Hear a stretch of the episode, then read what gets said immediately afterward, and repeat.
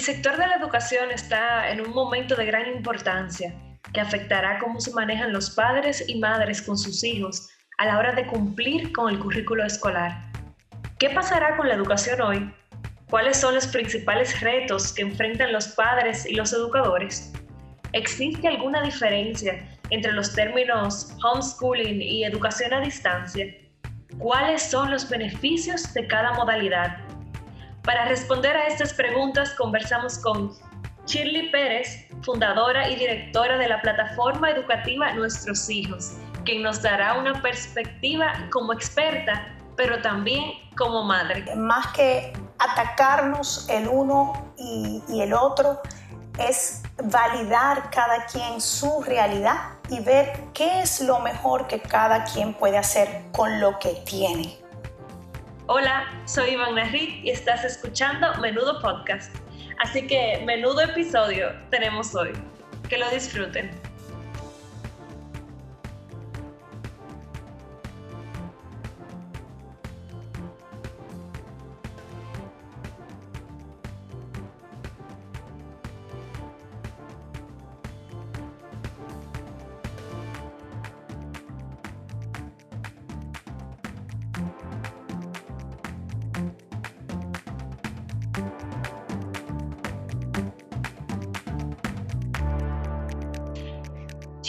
Contentos de tenerte en Menudo Podcast y conversar contigo sobre educación y los retos que se avecinan para los padres y educadores con el inicio de un año escolar, un tema que creemos que para nuestros oyentes es de gran interés y uno que además ha causado muchos puntos de vista en las últimas semanas. Bienvenida, Shirley. Muchísimas gracias, Ivana, y a todo el equipo de Menudo Podcast por la invitación. Eh, actualmente estamos viviendo un momento retador para los educadores, pero también para los padres. ¿Qué opinión te merece desde el punto de vista como madre lo que está sucediendo alrededor de este tema del inicio del año escolar? Sí, mira, Ivana, la realidad es que ahora mismo el inicio del año escolar, eh, y no solamente en, en República Dominicana, sino que me atrevo a decir que a nivel mundial, se ha convertido en una verdadera curva de aprendizaje para todos los involucrados. Eh, cuando digo todos los involucrados, menciono a, nuestros hijos, a nuestros educadores, eh, a, a nosotros los padres y definitivamente a, la, parte que rige, ¿no? Eh, gubernamentalmente hablando, el Ministerio de Educación. entender que es una curva real de aprendizaje, es lo que yo entiendo que nos va a permitir a todos los involucrados aceptar que esto es un proceso y que se va a tratar de progreso y no de perfección. Es así, que vamos muchas cosas a ir aprendiéndolas también eh, sobre la marcha. Es una adaptación continua. Así es, porque ahora mismo cada punto de vista es válido y ninguno es mejor que otro. La realidad que vive una madre eh, soltera no es la misma realidad que vive eh, una madre que tiene a, su pareja en casa o una madre que trabaja desde el hogar o una que tiene que cumplir horario de 8 a 5. Entonces, ahora mismo, eh, más que atacarnos el uno y el otro, es validar cada quien su realidad y ver qué es lo mejor que cada quien puede hacer con lo que tiene. En estos momentos se menciona mucho el homeschooling, la educación a distancia y otras modalidades, pero percibimos que existe mucha confusión al respecto de estos términos. ¿Podrías decirnos cuáles son las diferencias y características principales del homeschooling y de la educación a distancia? Sí, claro que sí. Mira, mm, básicamente el homeschooling es, eh, es un método de aprendizaje eh, que, que, muchos le llaman educación por diseño. Eh, más que un tipo de enseñanza, es un estilo de vida. El padre que opta por homeschooling, que definitivamente no es un padre que fue llevado allí por, por la situación que se vive hoy de pandemia, sino que es un padre que intencionalmente escogió educar en casa, es un padre que toma en cuenta eh, los estilos de aprendizaje de sus hijos o de su hijo, eh, que toma en cuenta las inclinaciones. Eh, si, si, es un niño que, que, aprende más mediante la música, pues se va por un currículum que lo incluye. Entonces, el, el homeschooling es un aprendizaje desde el hogar con la intención de educar al niño de manera por diseño y entendiendo que este es un diseño único y original. Eh, a diferencia de la educación por distancia, a distancia, eh, la educación a distancia es más bien el método tradicional que nosotros conocemos, pero ya a distancia, es decir, a través de una plataforma digital, cualquiera que se escoja. Eh, la educación a distancia usualmente es continua, eh, es decir, si el colegio inicia a las 8 de la mañana y termina a las 1 y 45, quizá tienen pequeños breaks, pero es continua. En un homeschooling, muchas veces los padres optan por hacerlo en bloques. O sea que la diferencia eh, es bastante marcada y esto no quiere decir que los educadores de hoy día que están educando a distancia no puedan tomar eh, de los best practices, vamos a llamarle, de homeschooling porque sí es posible. Con este cambio en la forma de que los padres educan a sus hijos, también cambia el concepto de, de comunidad para ellos.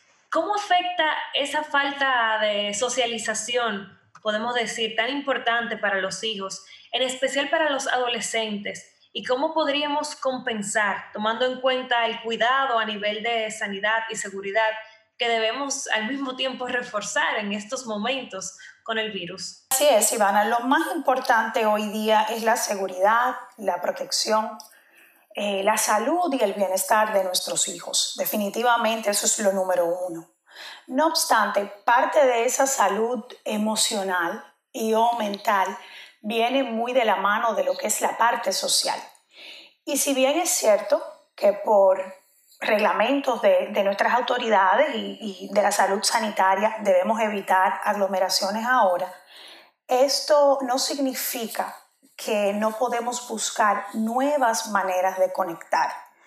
Eh, ahora mismo, o sea, el ser humano es de conexión. Ahora mismo todos estamos necesitando, nos demos cuenta o conectar con nuestros semejantes. Y esto es real para nuestros chiquitos como lo es para nuestros adolescentes. Eh, yo sé de muchas madres, y me incluyo, que han hecho meriendas compartidas por Zoom, eh, otras de los niños más grandes que han hecho eh, encuentros por, por, otras plataformas, fiestecita, vamos a, decirle, o juntadera, lo que se conoce como la juntadera, pero de manera online.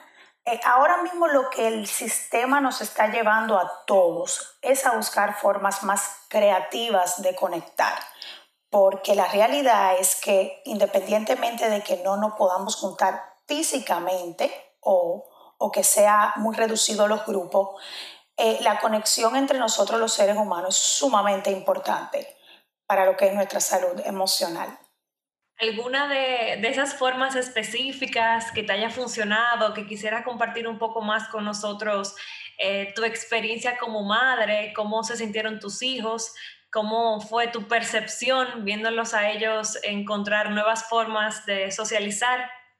Mira, fue muy interesante porque te fijas que con el tema de las clases, los niños están todos en una plataforma virtual, no quiero mencionar ninguna específica porque dependiendo de la institución usan distintas, pero verlos conectar sin un guion, sin una expectativa, sin un quién va ahora, quién habla ahora.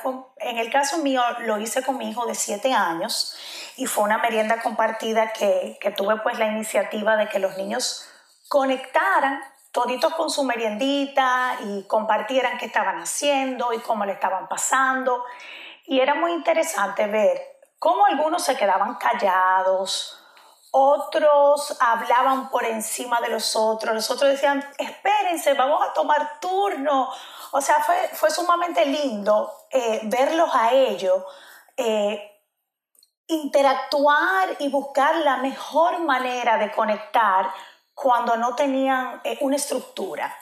Y la verdad que sí, mi hijo hace, no hace mucho tiempo me dijo, mami, ¿cuándo vamos a volver a hacer eh, un Zoom con mis amiguitos?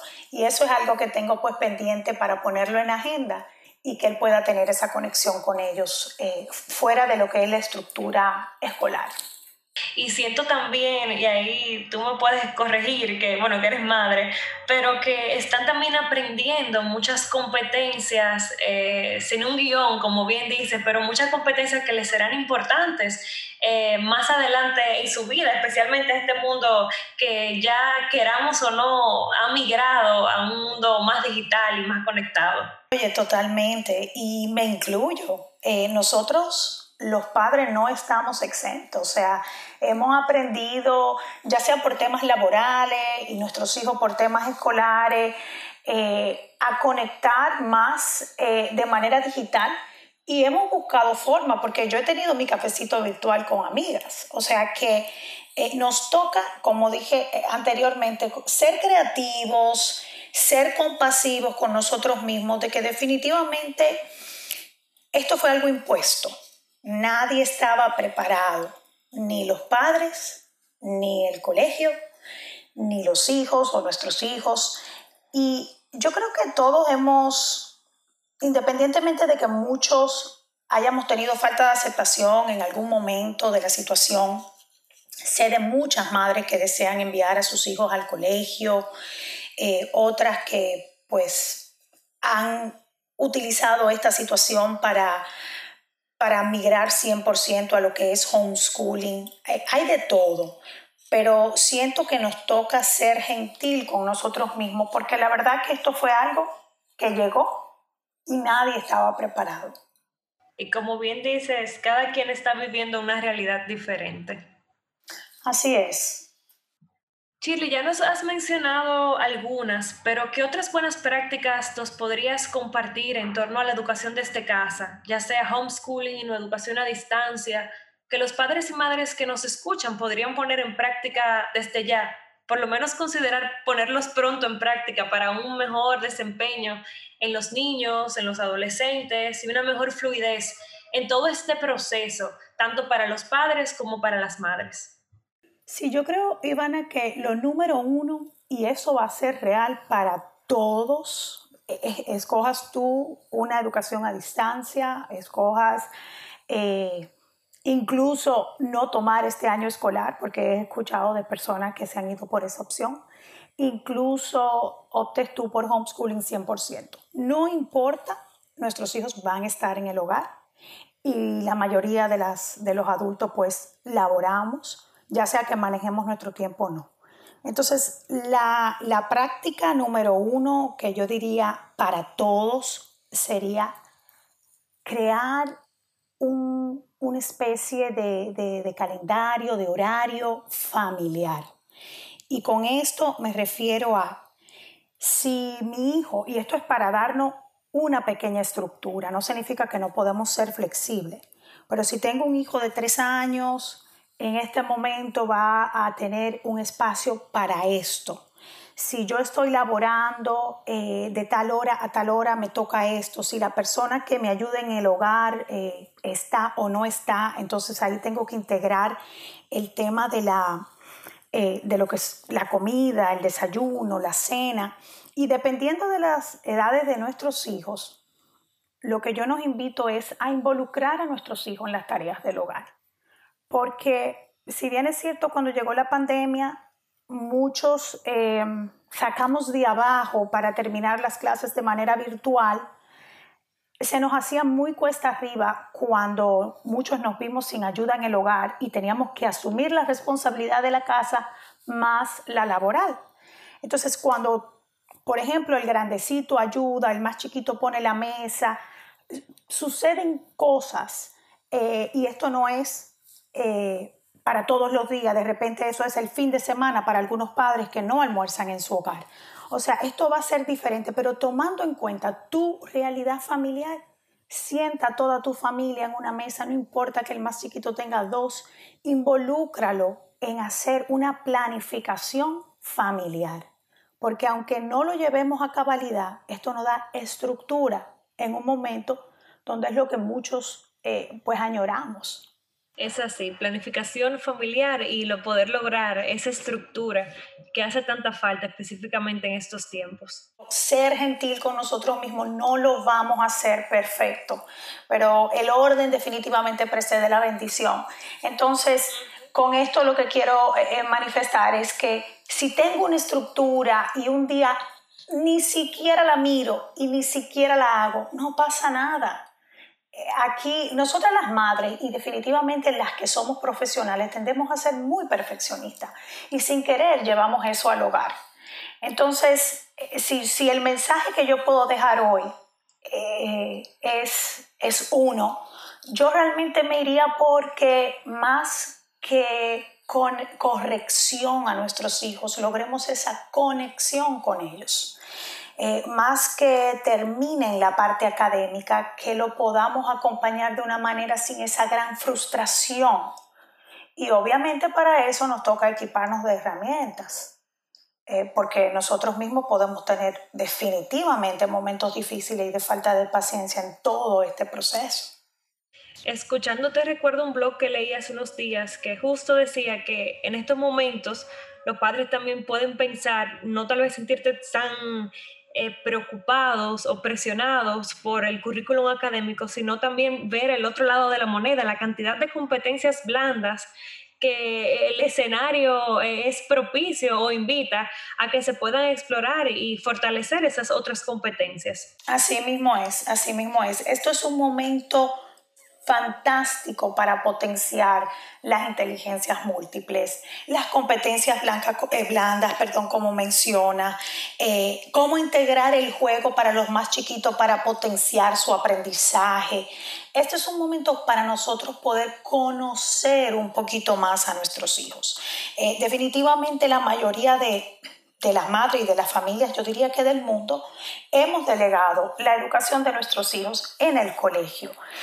Y con esta realidad mundial que estamos viviendo, estamos viendo que, bueno, que la realidad es que podemos delegar ciertas cosas, pero hay otras que nos toca como mamá.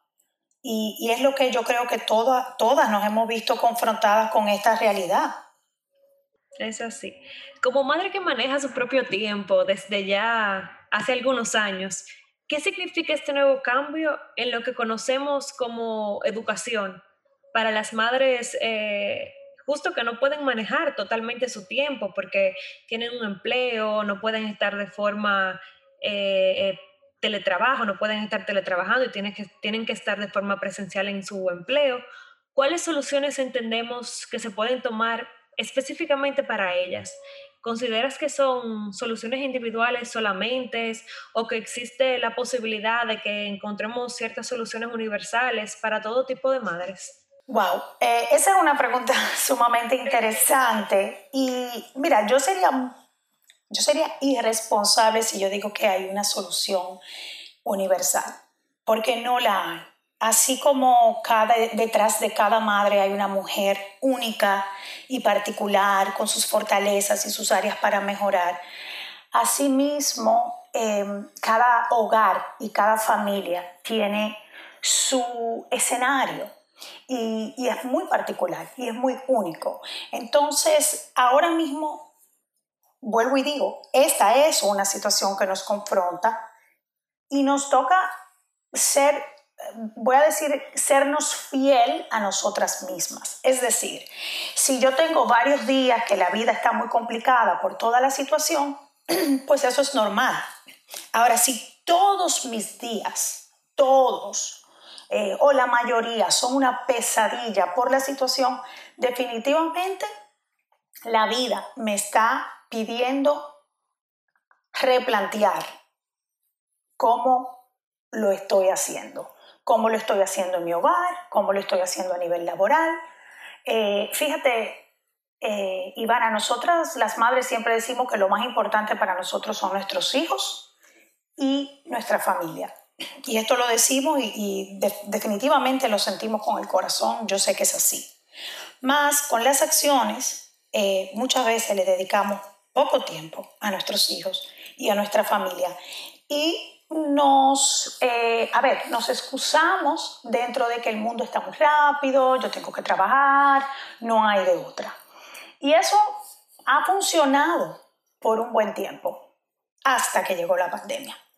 Porque cuando llegó esta realidad, entonces ahora nosotras de verdad nos vemos de cara y nos podemos cuestionar, ¿estoy realmente poniendo mi familia y mis hijos primero? Y con esto yo no estoy, eh, como te digo, el trabajo es sumamente importante y van de la mano, porque si tengo que traer sustento al hogar, ¿verdad? Eh, definitivamente eso es parte de ser un padre y una madre responsable. Todo cambió. Entonces, yo no puedo seguir exactamente igual. Si una madre tiene que ir al trabajo y definitivamente tiene una hija de cuatro años o cinco que necesita cierta supervisión, aún con las clases digitales a distancia, y definitivamente no tiene con quién dejarla, ahí no hay nada mágico que yo te pueda decir para esa madre. O esa madre busca la ayuda de una persona de su confianza, como su propia madre si la tiene, o una hermana que trabaje desde la casa, o una persona de su confianza de apoyo en el hogar o esa madre se replantea si ese hijo o esa hija realmente puede de manera supervisada cursar las clases a distancia. Ahora mismo hay mucho, mucho ruido y nadie está bien y nadie está mal. Todo el mundo tiene su propia verdad. Yo creo que lo que conviene es escucharse, porque el cuerpo habla y cuando yo me doy la oportunidad de escuchar mi interior, yo puedo ver qué cambios yo necesito hacer. Porque hay personas que quizás no van a hacer el cambio y en dos o tres meses lo van a tener que hacer de manera forzosa, ya sea porque la salud le avisó que había que hacer un cambio. No sé si me doy a entender. Sí, totalmente. incluso escuchándote, y quiero también aquí resaltar Madres y padres también, por eso hablamos de ambos. Eh, conozco personalmente a muchos padres que han sido los que han tenido que asumir, que tal vez se han podido quedar eh, trabajando desde casa y han tenido también que asumir el reto de la educación a distancia. Así es, porque ahora mismo los que son pareja tienen la posibilidad de fortalecerse como pareja.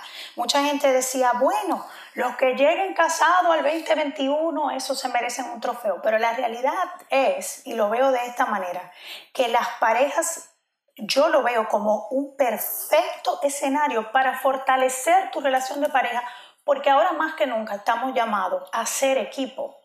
Y si mi esposo puede manejar su tiempo y yo no, pues yo hago compromiso con él y viceversa, porque a veces se da el caso. Es así.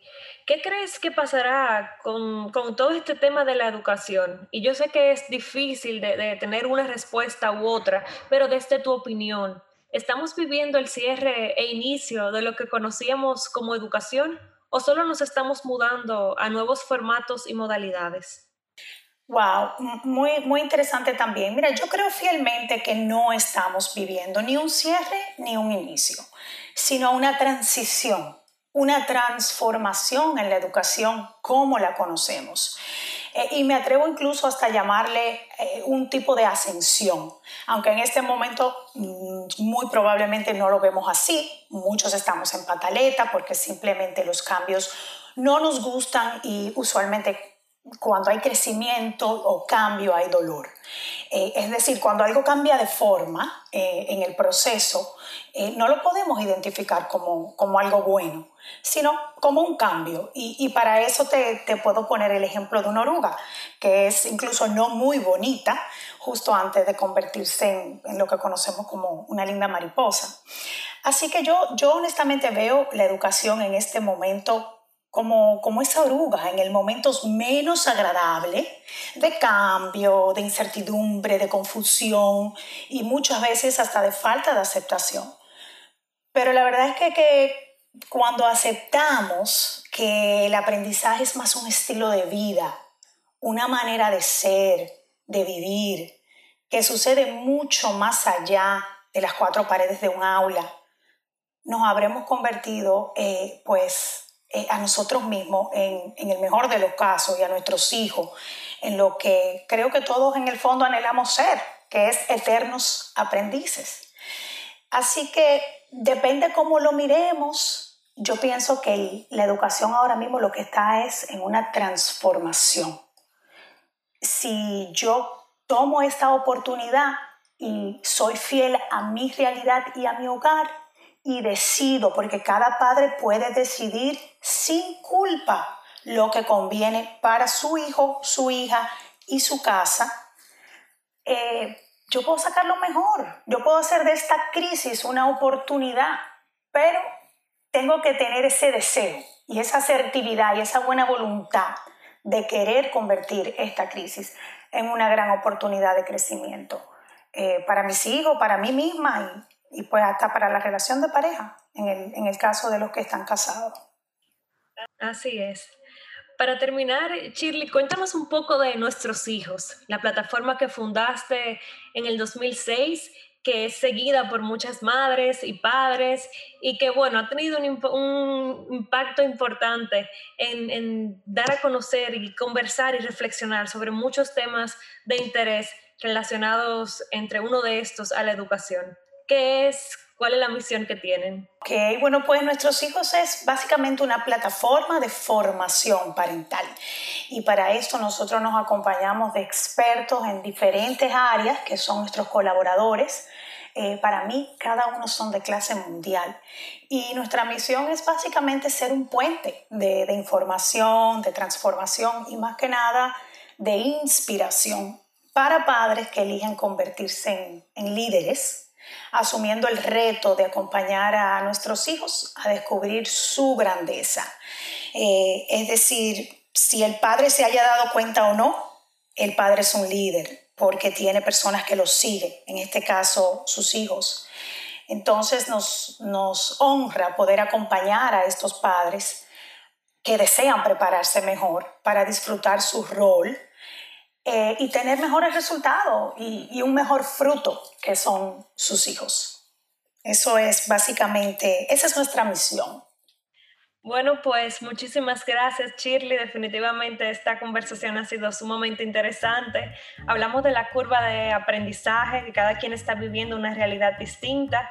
Hablamos del homeschooling versus la educación a distancia, de buscar nuevas maneras de conectar, énfasis en ser gentiles y empáticos, las tareas compartidas, ser flexibles, aunque teniendo una estructura y algo que particularmente me encantó es que el aprendizaje es un estilo de vida que va más allá de las paredes del aula.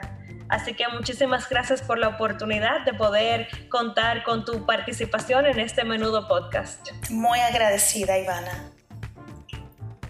Hemos llegado al final de este menudo podcast, un podcast que hacemos desde la Asociación Popular de Ahorros y Préstamos, donde nos preocupamos por tu bienestar y lo hacemos menudeando y armando una caja de herramientas, de conocimientos con valor que aportan a tu productividad y felicidad. Recuerda seguirnos en las redes sociales y conectar con nosotros, compartir este episodio con quien piensas que lo necesita y dejarnos saber qué vas a poner en práctica a partir de hoy. Hasta una próxima entrega.